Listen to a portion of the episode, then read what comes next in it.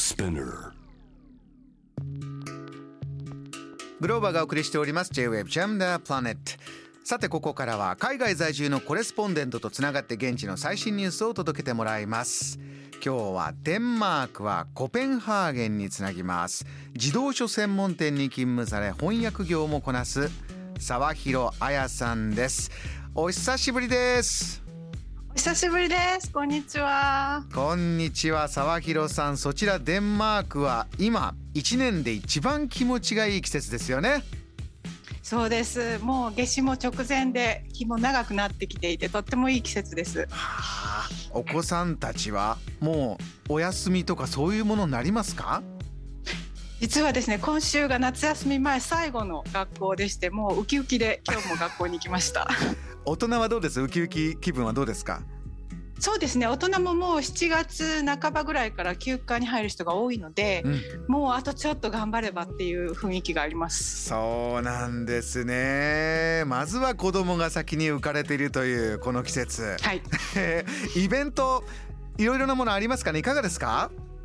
そうですね。あの6月前半にはあのサッカーのネーションリーグがありまして、はいフランス戦、オーストリア戦、クロアチア戦とパタパタパタっと重なったので、もうひ毎日寝不足気味でみんなテレビにかじりついてました。はあサッカー大好きなんですか皆さん？そうですね。特にあの去年世界の人たちが見てる中でですね、あのサッカーのクリスチャン・エリクセン選手があの倒れた事件がありましたので、ええもうデンマークの人々はもう本当にあのナショナルチームが頑張ってる姿を見るともう本当に嬉しそうですね。ああそうなんですね。もうあの日本ですとこう結構寝不足になりながらねあの大人もこう目こすってサッカー見る方も大勢いますがいかがでしたか？こうご家族で見たりとかもありました？そうですね。あの二つ目の試合オーストリア戦はうちの息子もサッカーが好きなので楽しみに9時前からスタンバイしてたんですけれども、あのオーストリアの方で停電になりまして、あの結構試合開始が遅れてしまって結局もう遅いから寝なさいと言われてかなりブーイングでしたね。これは残念でしたけどもそうですか、えーサッカーがあって他にもスポーツイベントあります？はい、えっ、とロイヤルランというあのデンマークのフレデリック皇太子が自分自身のあの50歳のお誕生日の時に始まった全国で多くの人たちが参加する長距離走イベントがあるんですけれども、それに参加人たちした人たちも9万人ぐらいいたということで本当に国を挙げてのイベントでした。うーんこれも走ることも人気なんですねそうですね特にあのやっぱり皇室のファミリーが全員参加するのでそこに一緒に参加したい人が多かったみたいです。ロイヤルファミリー皆さん走るんですか？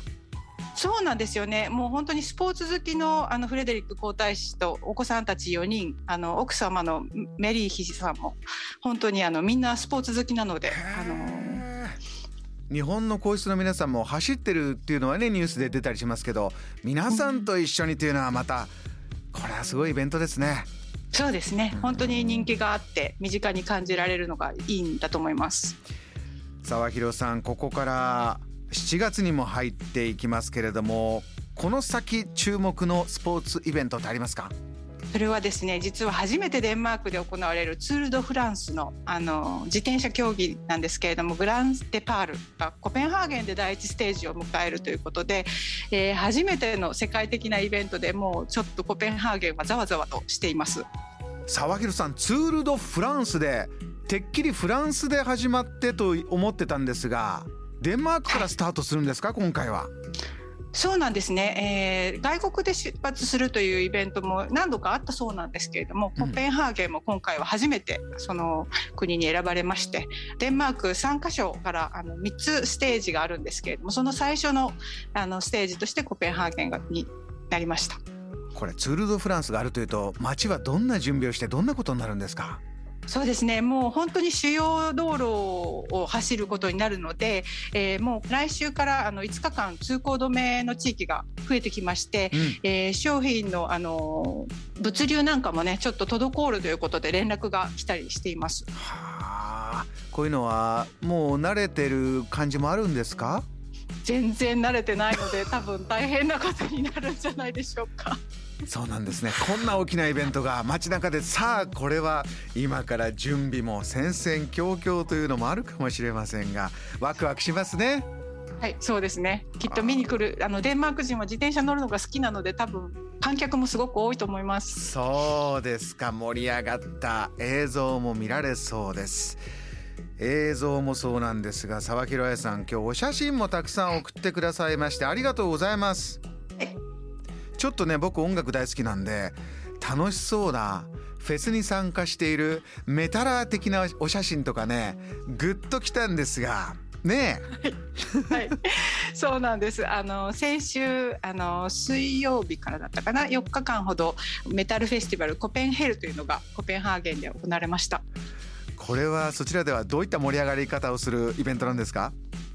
そうですね。これ多分10年ぐらい前から始まったイベントなのでそんなにあの歴史があるわけではないんですけれども本当に大きなバンドが今回もメタリカとかキスとかアイロンメイデンとかあのそういったあとコーンとかですね。そういう結構名前の知れたメンバーからあのバンドからデンマークのあのバンドまでいろいろな人たちが来てくれたのでもう本当に年齢層幅広くあの多くの人たちが連日通っていました。へあのお写真は実際お出かけになって撮ってくださったんですか？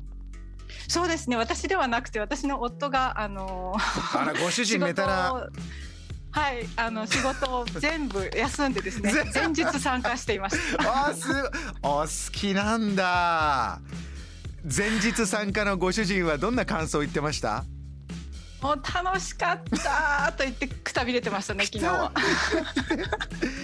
ちょっと見たらこのフェスですからあの美味しいフードもねつきものですけど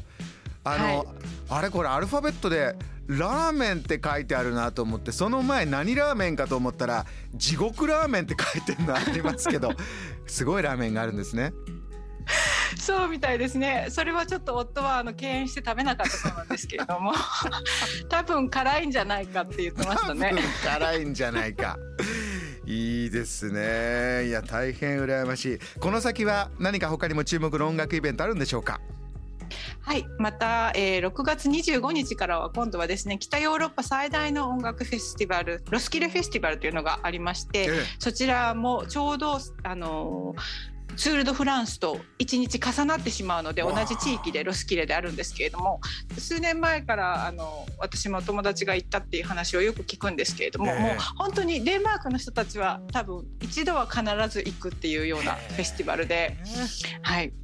もしまたご主人が行ったとかねあの私も行ってみたとかありましたらぜひジャム・ザ・プラネットに写真でも送っていただければと思います。はい沢井さん今夜お忙しい中お話ありがとうございました。またよろしくお願いします、はい、ありがとうございました失礼します。